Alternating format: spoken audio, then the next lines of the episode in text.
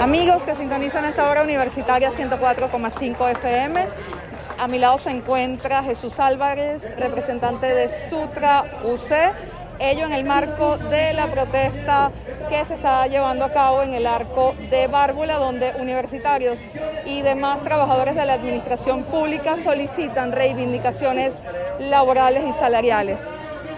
Sí, buenos días. Primeramente, gracias por la invitación y el permitirme darle un saludo a toda la comunidad universitaria.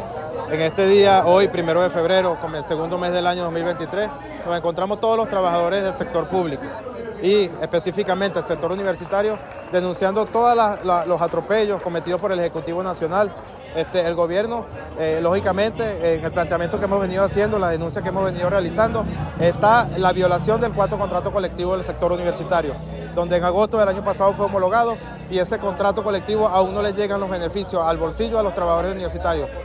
se ha convertido en una caja negra en Caracas, en el Ministerio, en la OPSU y en todas las instituciones del Estado la violación de los derechos laborales del contrato colectivo. No, más, no basta con esto, el salario de los trabajadores que ha sido totalmente devaluado con la superinflación que está viviendo el país. Fueron las declaraciones de Jesús Álvarez, representante de Sutrauce. Reportó para Universitaria 104,5 FM, Maigualida Villegas. En breves momentos volveremos a establecer un contacto con ustedes.